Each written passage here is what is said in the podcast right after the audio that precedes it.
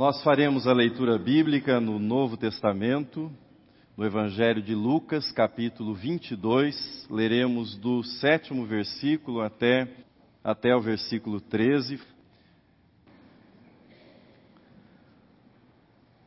Os lugares não são todos iguais.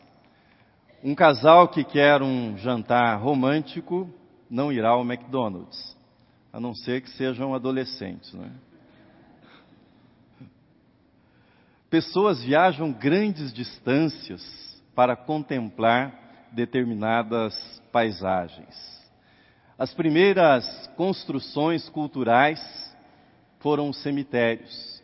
E arqueólogos têm testemunhado por meio das descobertas que na cultura humana as pessoas em algum momento julgaram que era importante separar um determinado espaço e ali depositar as pessoas que morriam, as pessoas que compunham a família. Quando o espaço é preenchido por um significado, o espaço se torna um lugar. Um lugar cheio de memórias, um lugar ao qual nós nos ligamos por sentimentos e esse lugar passa a fazer parte de quem você é. Esse lugar passa a fazer parte da sua história, da sua identidade. No Antigo Testamento, no espaço onde ocorria o encontro entre Deus e uma pessoa, nesse espaço se edificava um altar. E aquele altar marcava o lugar do encontro com Deus. Noé edificou um altar Abraão edificou altares, Moisés edificou também um altar. Altares são edificados para marcar a experiência do encontro com Deus no Antigo Testamento e nós temos esse testemunho de forma abundante nas Escrituras.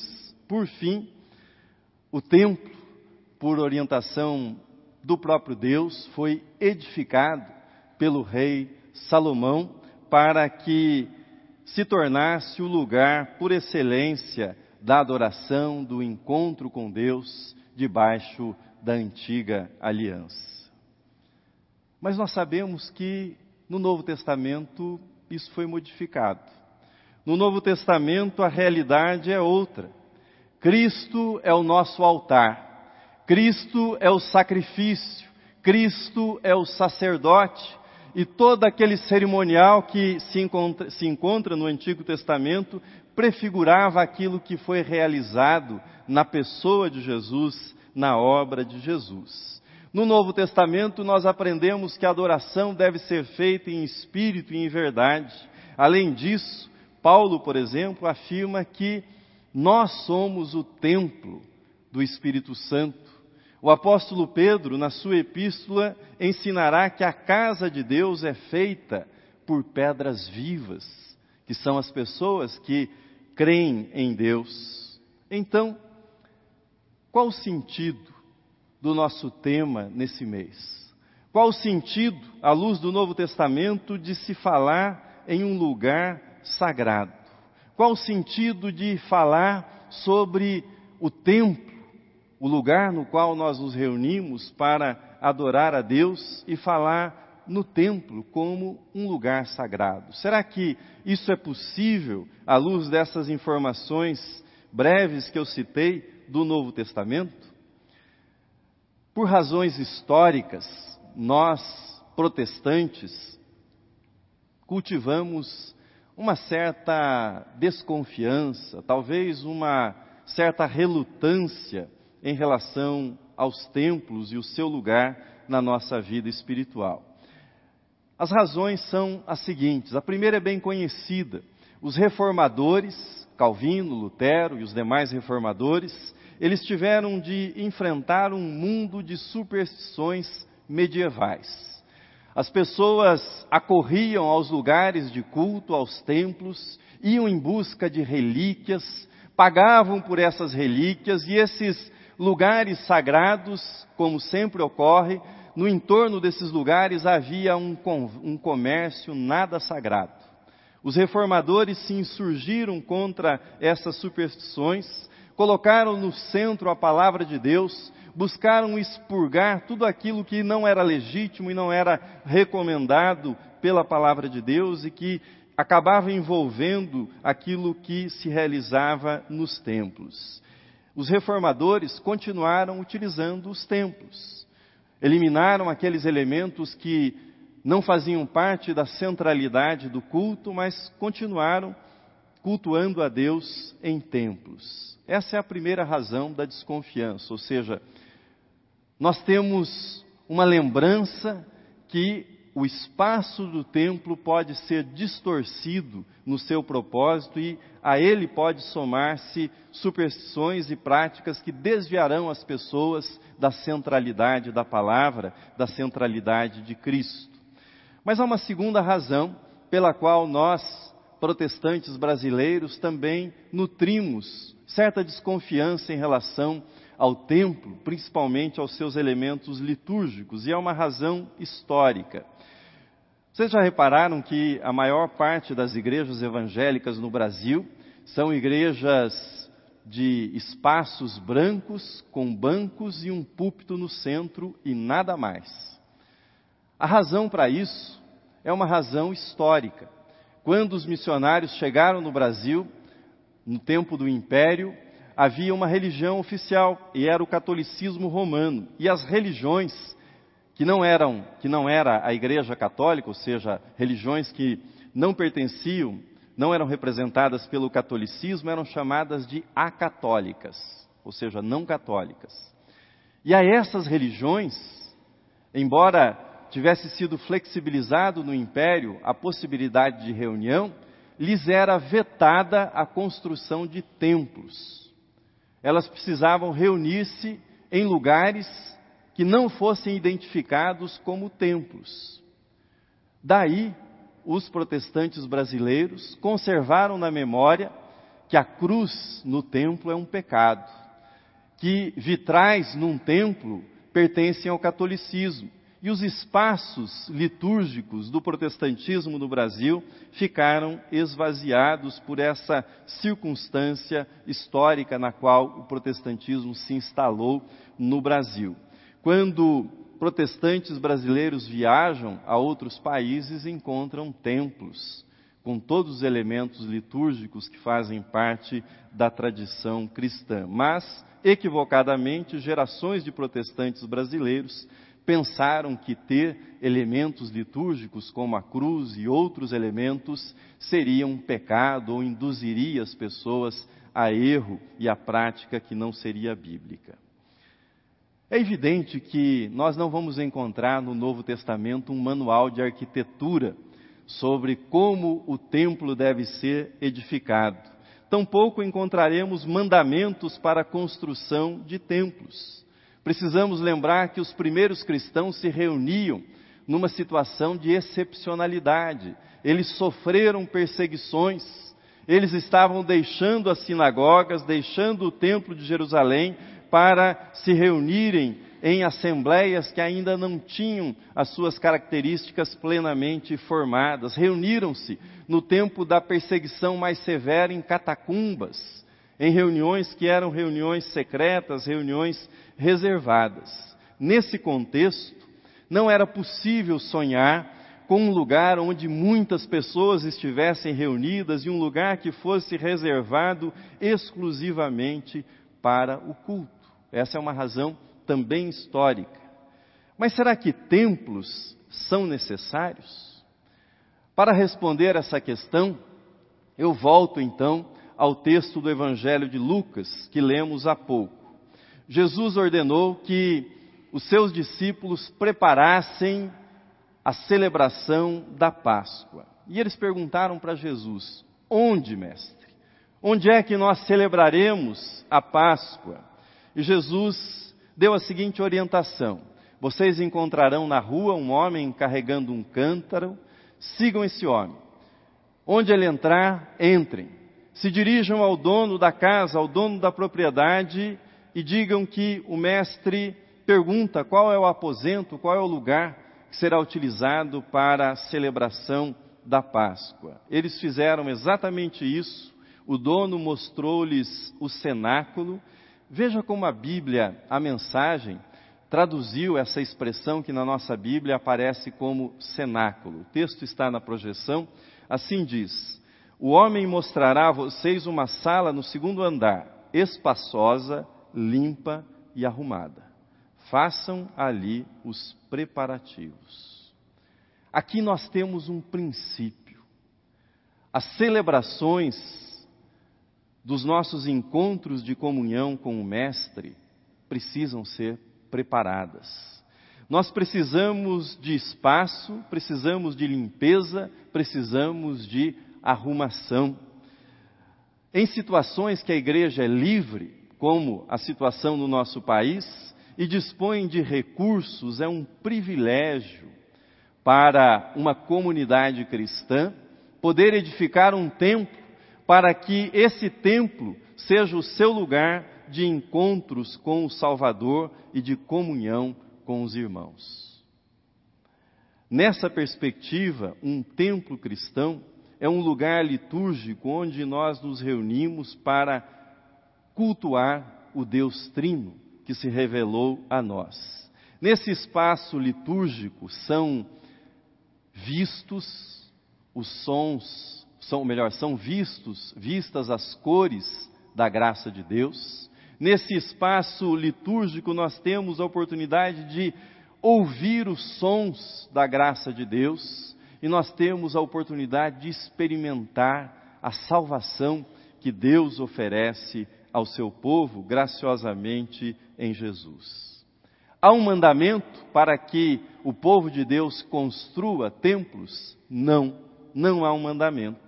A igreja, enquanto corpo de Cristo, pode existir sem templo? Pode. Tem existido ao longo dos séculos e existe ainda em muitos países nos quais há perseguição. Mas há um princípio, um princípio que organiza a vida da igreja e organiza a nossa comunhão com Deus. E à luz desse princípio, construir um templo é um privilégio. Um privilégio que Deus dá ao seu povo em determinadas circunstâncias históricas, um privilégio para uma geração de cristãos poder edificar e poder manter um lugar destinado tão somente ao culto a Deus. Veja como a Confissão de Fé de Westminster orienta a respeito do culto e da oração, o texto está na projeção. Agora, sob o Evangelho, nem a oração, nem qualquer outro ato de culto religioso é restrito a um certo lugar, nem se torna mais aceito por causa do lugar em que se ofereça ou para o qual se dirija. Mas Deus deve ser adorado em todo lugar, em espírito e em verdade, tanto em famílias diariamente, em secreto, estando cada um sozinho, como também mais solenemente em assembleias públicas, na, eh, que não devem ser descuidadas nem voluntariamente desprezadas nem abandonadas, sempre que Deus, pela sua providência, proporciona ocasião. É um princípio também que nós extraímos das Escrituras que a nova aliança não é menor que a antiga. Tudo aquilo que existia sob a antiga aliança realizou-se em Jesus, e em Jesus a experiência de ser povo de Deus foi ampliada. Portanto, se sob a antiga aliança se erigia, eram erigidos altares, se na antiga aliança o povo de Deus teve o privilégio de ter um templo, sob a nova aliança isso não diminuiu, mas nós, povo de Deus, temos o privilégio de adorar a Deus em todo tempo, em todo lugar, e temos o privilégio de edificar para que, como corpo de Cristo, como assembleia, nós ofereçamos a Ele a nossa adoração num lugar pensado e apropriado, feito apropriadamente com essa finalidade. É o nosso cenáculo, é o nosso lugar íntimo de comunhão com o Senhor Jesus Cristo. É sob esse princípio que os cristãos edificam os seus templos. E é sob essa perspectiva que eu quero examinar com vocês a existência do templo como lugar sagrado. Se de um lado nós não devemos nos tornar templocêntricos, ou seja, fazer com que toda a nossa espiritualidade se dê apenas no limite ou nos limites do templo, por outro lado, nós não podemos nos deixar seduzir pelo utilitarismo que vigora nos nossos dias e que julga um grande desperdício, um grande desperdício que sejam utilizados recursos financeiros e materiais para construir uma casa para culto a Deus, um lugar que servirá tão somente para adoração a Deus. Construir um templo e dedicá-lo como espaço litúrgico para comunhão com Deus não é uma obrigação, é um privilégio. É um privilégio que é dado aos cristãos, privilégio que cristãos que são perseguidos gostariam de ter, privilégio que nós temos, edificar um lugar e mantê-lo para o culto exclusivo a Deus. Nessa perspectiva do privilégio, destaco para você algumas coisas para a sua reflexão. Primeiro, o privilégio da memória. Privilégio da memória. O templo cristão fala. Fala por meio da sua arquitetura, o templo cristão fala por meio do seu mobiliário. E eu separei algumas imagens, embora você esteja aqui dentro do templo, separei algumas imagens para destaque. Elas foram extraídas de um guia preparado pela nossa igreja, pelo presbítero Gustavo, pelo grupo de comunicação da igreja e entregue aos visitantes. Mas talvez você que é membro da igreja não conheça esse guia e não saiba dos elementos que são destacados nele, por isso eu farei alguns destaques para você. Primeiro, o formato do nosso templo. Você tem aí a planta da nave do templo. Ele foi pensado no formato da cruz, que é o símbolo maior da fé cristã. Quando você adentra o templo, você está caminhando pela cruz. A nave do templo foi pensada no formato de uma cruz, ou seja, aponta para o centro da vida cristã, Cristo Jesus. No centro também está a mesa que você tem aqui à frente. Não é por acaso que na igreja reformada a mesa ocupa o centro, porque nela nós celebramos a ceia que remete ao sacrifício de Cristo feito na cruz, que é também o fundamento da nossa salvação. Nós temos também ah, outros elementos, peço a próxima imagem, são as rosáceas que são feitas com matriz hexagonal e que remetem, na sua forma, forma circular, à eternidade, portanto, à nossa vida eterna com Deus. Os vitrais que nós podemos ver, e você pode olhar para os vitrais, remetem à luz de Deus que chega até nós e há motivos nos vitrais que lembram a criação, que lembram a natureza que foi criada por Deus e com a qual Deus nos abençoa.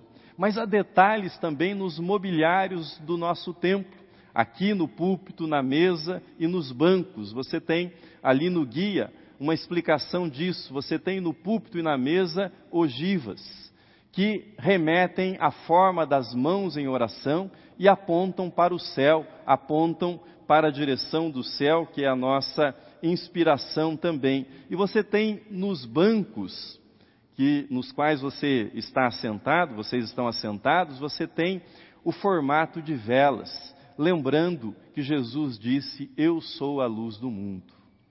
Esse é um grande privilégio, que o templo seja edificado e que na sua confecção todos esses elementos sejam pensados para que nós estejamos contemplando os atos salvíficos de Deus, para que nós estejamos a cada culto celebrando a beleza da santidade de Deus e como Deus se revela a nós. No templo há o espaço para o coral, no templo há espaço para os instrumentos, agora dois órgãos, para o piano, para que nós consigamos oferecer a Deus o nosso louvor. O templo é lugar de beleza, porque Deus é adorado na beleza da santidade. Tudo na adoração a Deus deve ser feito, tudo deve ser feito com ordem, com decência, com sobriedade, com beleza. E esse é o sentido de ter um templo cristão.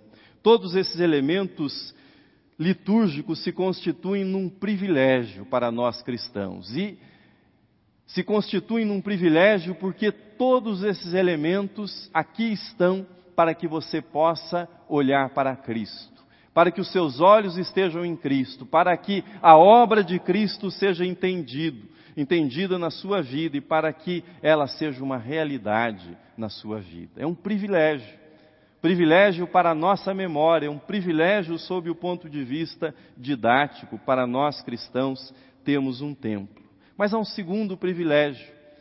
É o privilégio do testemunho público da nossa fé. Há alguns anos, chegou ao Brasil uma literatura e um movimento chamado Igreja em Células. Lendo essa literatura e conhecendo um pouco desse movimento, eu encontrei muitas críticas aos templos cristãos. E a crítica aos templos cristãos ia na seguinte direção: as pessoas vão aos templos, veem a nuca um do outro, não têm comunhão, não ficam face a face. A razão da perda da comunhão não está no templo. Há razões de natureza sociológica, ou seja, a vida urbana, a dimensão da cidade na qual nós vivemos. Há razões de natureza pessoal, ou seja, nós deixamos de cultivar comunhão, razões, portanto, espirituais. Todo o esforço para que tenhamos mais comunhão é válido e pequenos grupos são uma estratégia importante para isso, mas culpar a existência dos templos ou deduzir que porque a igreja no Novo Testamento se reunia em casas, a forma legítima de reunião e adoração são as casas, é, no mínimo, uma ingenuidade da parte dessa literatura e desse movimento. Nós devemos sim buscar comunhão. Ressurgência é um esforço de comunhão. Os ministérios da igreja buscam realizar a comunhão em pequenos grupos. Esse deve ser um esforço nosso e você deve buscar comunhão com seus irmãos que se assentam ao seu lado e cultuam a Deus. Mas não existe uma fórmula mágica. Não é mudando determinados ou abandonando a reunião no templo que nós cresceremos em comunhão. Um templo que abre suas portas semanalmente é um testemunho público do Evangelho de Jesus Cristo. Você precisa de um convite para ir a uma reunião doméstica, a uma reunião que se realiza num lar. Você precisa de um convite para participar de um grupo de estudos que se realize num ambiente de trabalho, num determinado escritório. Mas ninguém precisa de um convite para entrar num templo que está com as portas abertas, como o nosso templo está. O templo é aberto ao público. Spurgeon, pregador inglês, conta a sua conversão e o seu testemunho reforça a natureza pública do templo. Ele conta que certa manhã de domingo saiu para ir para o centro da cidade, mas uma grande nevasca abateu-se sobre a cidade e ele, em desespero, entrou na primeira porta aberta que ele encontrou e era um templo metodista. Assentou-se num dos últimos bancos e depois de algum tempo ele percebeu que o pregador não havia conseguido chegar por conta da tempestade, eram poucas as pessoas naquele templo, mas um homem sem estudo teológico formal assumiu o púlpito e pregou naquela manhã. Foi uma pregação baseada em Isaías 45, 22, que dizia: Olhai para mim e sereis salvos, vós, todos os termos da terra. O sermão não durou dez minutos. E o pregador de modo muito simples e direto, convidou todos, todas as pessoas que ali estavam para que olhassem para Jesus e para que recebessem Jesus como Salvador. Foi o suficiente para que aquele jovem entregasse a sua vida para Jesus. E ele haveria de se tornar um dos maiores pregadores da história cristã. Cem anos depois da sua morte, os seus sermões continuam sendo publicados e continuam sendo lidos e continuam abençoando a vida de milhares de pessoas. Quero dizer para você então o seguinte: quando você vem para a igreja, para o templo, como você fez nesta manhã, além de buscar alimento para a sua alma, você está reforçando o testemunho público da fé cristã. Você está ajudando que a fé continue sendo proclamada na nossa cidade, que o testemunho de Jesus seja um testemunho público. É isso que você está fazendo, é isso que nós fazemos quando mantemos as portas do templo abertas. Afirmei que edificar um templo é um privilégio para a nossa memória, que nós aprendemos a respeito da história da salvação por meio da arquitetura do templo e dos elementos litúrgicos que nele encontramos. Afirmei que o templo e as suas portas abertas testemunham para todos a salvação em Jesus. Mas edificar um templo é também um exercício e um privilégio de generosidade na nossa contribuição. E esse é o último ponto, o privilégio da generosidade. A construção e manutenção de um templo é um belo testemunho da generosidade daqueles que creem em Deus e que se reúnem para prestar culto a Deus. Quando uma igreja é estatal, os templos são construídos pelo Estado. Mas quando uma igreja ou quando a religião é livre num país, como é o nosso caso, os templos precisam ser erguidos por aqueles que creem e por aqueles que cultuam. Portanto, é um testemunho do comprometimento dos cristãos, das pessoas que ali se reúnem. Este templo da rua Nestor Pestana é o terceiro templo da nossa igreja. O primeiro, no tempo do Império, foi numa casa do reverendo Blackford, na rua Nova de São José, hoje atual Líbero Badaró, aqui perto na região central. Depois, ainda no século XIX, a igreja edificou o seu templo na rua 24 de maio. Mas quando os prédios começaram a ser levantados ali ao redor, a estrutura do templo foi abalada. Então, os irmãos decidiram adquirir um terreno, este terreno no qual nós estamos, isso foi feito em 1939. Dez anos depois de adquirido o terreno, foi começada a construção aqui em 1949 e durou 16 anos, pois em 1955 esse templo foi consagrado para o culto a Deus. Temos entre nós irmãos, irmãs que frequentaram, eram crianças no templo da 24 de maio, que acompanharam todo o processo de construção desse templo. Conversei certa ocasião com o irmão Charles. Ele cantava no coral, cantou por 70 anos no nosso coral, faleceu uh, no final de 2017, mas certa ocasião eu conversei com ele e ele me disse que ele participou ativamente da construção desse templo. Ajudou como voluntário. E ele me disse: Sabe qual era o meu trabalho? Sabe o que eu fazia? E aí me disse: eu desamassava pregos. Era isso que eu fazia, eu desamassava pregos, porque a igreja tinha pouquíssimos recursos e toda a economia era preciosa para que a obra pudesse seguir adiante. Às vezes nós olhamos para a beleza desse templo e dizemos: no passado, os irmãos dessa igreja eram ricos, por isso eles construíram esse templo. Eles eram generosos, eram corajosos, eram dedicados, por isso eles nos legaram esse templo. Hoje, nosso país é muito mais rico do que em 1939 ou 1949. Não precisamos projetar nenhuma estatística de economia para que saibamos disso. Havia naqueles irmãos generosidade e valorização da importância do templo, por isso eles dispuseram dos seus recursos, do trabalho e empreenderam essa obra que temos hoje como nosso lugar de adoração. Entretanto, se Deus proveu recursos para que edificassem esse templo, Deus também proverá recursos e generosidade para que nós possamos conservar esse santuário.